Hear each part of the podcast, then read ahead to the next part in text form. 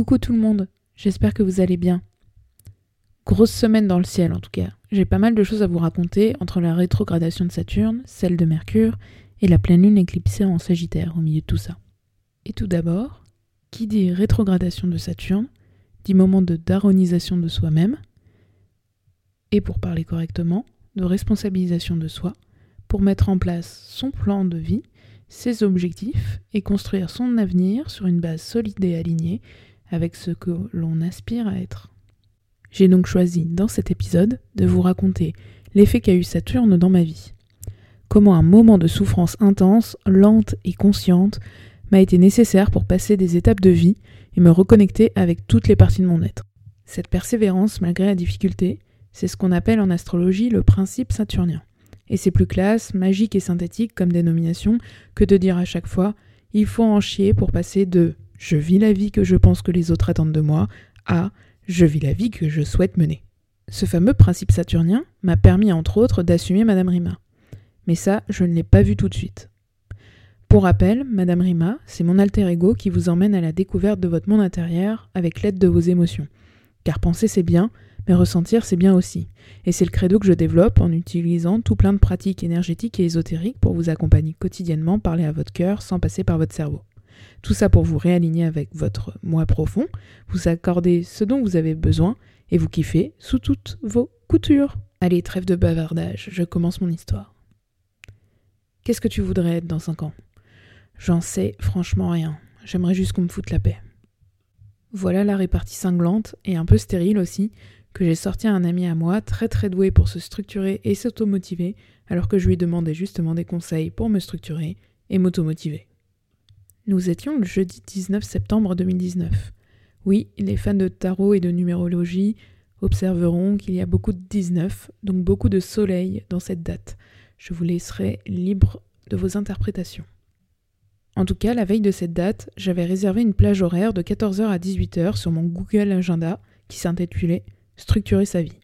J'avais pris un RTT pour bosser sur cette structure qui me manquait et que j'identifiais comme le besoin number one de ma life, alors que je venais de passer un week-end de formation astro où on avait approfondi la notion de retour de Saturne, également appelée crise de la trentaine par le commun des mortels. Saturne en astrologie, c'est le daron du zodiaque, le principe de restriction, si on parle bien. C'est celui qui va te priver de sortie si tu n'as pas fait tes devoirs. Pas parce que ça l'amuse, mais parce qu'il sait que si tu ne prends pas tes responsabilités pour ton avenir, tu ne vas pas accomplir ce que tu devrais justement accomplir dans ta vie. Par contre, si tu l'écoutes et que tu mets en place une certaine forme de discipline, un peu chiante, du coup, je te le concède, mais qui servent tes envies profondes en te permettant de faire des choix actifs et en conscience, plutôt que des choix passifs par flemme monumentale ou par peur de prendre la place que tu souhaiterais dans le monde, alors Saturne devient un sugar daddy. Et c'est cette deuxième partie qui m'a carrément enjaillé dans le process. J'avais conscience que je rechignais à la tâche construire ma vie d'adulte depuis un bon bout de temps. J'enchaînais depuis le début de l'année teuf sur teuf, festival sur festival, que je co-organisais d'ailleurs, pour me réfugier dans mon monde imaginaire, un sas de décompression collective de la vie d'adulte comme je pensais qu'elle devait être, c'est-à-dire pleine de responsabilités qui découlent d'un schéma prédéfini, qui ne prend pas en compte nos singularités et nos aspirations, et qui nous rend donc juste malheureux et malheureuses à terme. Du coup, Gros syndrome de Peter Pan, soutenu à fond par ma lune en cancer, qui était bien décidé à rester abrité dans sa coquille pleine de paillettes, de petits animaux mignons, de musique et de rêverie, plutôt que d'affronter le monde extérieur pour faire son trou. Pourtant, mon Saturne à moi ne l'entendait pas de cette oreille. Je ne pense pas que cela soit un hasard si le retour de Saturne sonne un peu comme le retour du Jedi. Bah ouais, si Luke Skywalker n'avait pas décidé d'écouter son instinct et son courage et de sortir de sa petite chambre confort pour aller sauver Han Solo et défoncer le gros Jabba, entre autres, je vais pas refaire tout le film, mais vous avez l'idée, eh bien, on aurait sans doute pas le patine, le dégueulasse au platine. Bon, je suis pas totalement sûr d'assumer cette blague à 100%, mais en tout cas, on ne connaîtrait pas la danse des Ewoks. Ce que je veux dire par cette analogie de geek, c'est que notre principe saturnien, ce daron intérieur que nous avons tous, n'est pas un relou comme les autres. Le premier retour de Saturne est le moment où la planète transite, c'est-à-dire se place, exactement là où elle était au moment de notre naissance, 28 à 29 ans auparavant, lui donnant, selon les astrologues, plus de place dans notre psyché, donc notre dialogue intérieur, quoi. Et si, dans les 28 à 29 premières années de notre vie, on n'a pas vraiment suivi notre cœur et nos intuitions pour construire notre vie d'adulte de la manière qui nous sera la plus profitable pour nous, eh bien, on a potentiellement tendance à péter les plombs. Et vas-y que je largue mon mec ou ma meuf avec perte et fracas, que je quitte mon job en gueulant sur mon boss, que je me casse faire un tour du monde en trottinette, et j'en passe. Tout ça dans le but final de se réaligner avec notre vraie nature. Et ce qui est chouette aussi, c'est que lorsque tout est déjà aligné, bah au contraire, dans ta tête c'est la fête, et souvent tes efforts sont récompensés par des trucs matériels plutôt stylés et en totale cohérence avec ce que tu souhaites vraiment dans la vie. Pour en revenir à mon cas, mon retour de Saturne ne m'a pas épargné. J'étais alors suivie par ma thérapeute qui m'avait permis de relier les points entre les abus dans ma vie perso et pro, et qui m'encourageait à poursuivre l'exploration de mes pratiques, qui m'apportait également beaucoup de réponses sous un angle plus poétique, on va dire. Grâce à elle et à mon wake-up call généralisé, qui avait bien compris que je me cachais derrière les teufs pour ne pas penser à ma vie dans sa globalité, j'avais pris la décision de quitter mon boulot, dans lequel je me sentais souvent dans l'impossibilité d'évoluer et de gagner en assurance et en responsabilité, justement. Malheureusement, quitter mon boulot en bon terme impliquait aussi d'aider mes collègues à trouver mon ou ma remplaçante, ce qui est bien normal.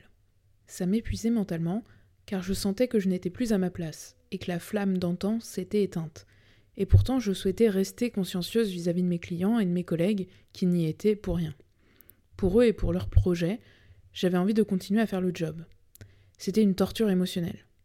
Entre le moment où la décision de partir avait été prise dans ma tête et le mois de septembre où l'accord de rupture conventionnelle avait été acté, il s'était écoulé sept mois et je devais encore trouver la personne qui me remplacerait. Je ne faisais que compter les jours jusqu'à ma libération. De ce fait, cette question un peu bateau, la fameuse Qu'est-ce que tu voudrais être dans 5 ans? que mon pote m'avait balancé alors qu'il me donnait ses tips, m'a juste fait sortir de mes gonds. Enfin, plus exactement, fait lever un sourcil surplombant un œil torve et mon coude, par la même occasion, pour porter à mes lèvres ma pinte d'IPA. Je l'ai déjà dit, mais vraiment je saturais à l'époque.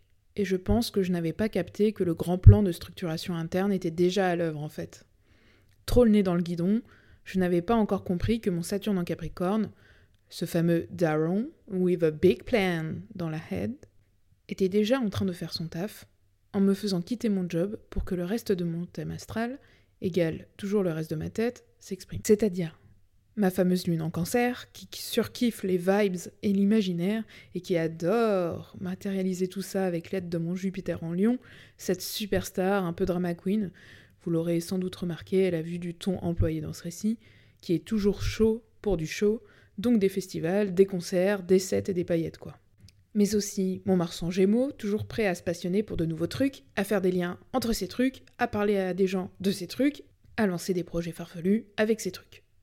Et enfin, mon trio Soleil, Vénus et Mercure en balance, qui vivent d'harmonie et d'eau fraîche, cherchant le juste équilibre entre calme et intensité, superstar, daron, enfant rêveuse et usine à idées dans cette tête bien remplie. Mais cherchant aussi le ton juste pour séduire l'audience et la convaincre sans radicalité, sans véhémence, tout en compréhension et en douceur pour que chacun y trouve son compte. C'est toujours plus parlant avec l'astrologie, car on peut vraiment s'imaginer tous ces personnages intérieurs qui sont des parties de nous représentées sur une carte. Enfin, c'est mon avis, et c'est pour ça que cette pratique est pour moi incroyable pour apprendre à se comprendre tous ces personnages chez moi ont tendance à aller dans des directions différentes, ce qui a sans doute fait que j'ai mis du temps à comprendre ce qui me faisait vraiment vibrer. Mais à force de travailler sur moi, de me nourrir de chaque enseignement, d'apprendre à écouter chaque point de vue et à concilier le tout en utilisant toutes les pratiques que je vous propose désormais, j'ai finalement trouvé un chemin qui me parle. Ce chemin qui me parle, c'est celui d'aider les gens paumés, un peu déchirés par trop de choix, trop de voix, trop d'envie, les aider à se comprendre et à s'aimer pour prendre les bonnes décisions pour eux. De leur proposer mes pratiques à ma manière, en incluant toutes mes personnalités dans l'équation pour nourrir leur débat interne. Elles ont toutes quelque chose à dire, c'est vrai, et qui vous parlera sans doute. Si tu as aimé cet épisode et que l'idée de redécouvrir tes émotions te rend aussi dingue qu'un acarien au salon de la moquette, n'hésite pas à liker cet épisode et à t'abonner au podcast à me suivre sur les réseaux et notamment sur Instagram où tu retrouveras du contenu sur mes pratiques et beaucoup de rêves et de bêtises.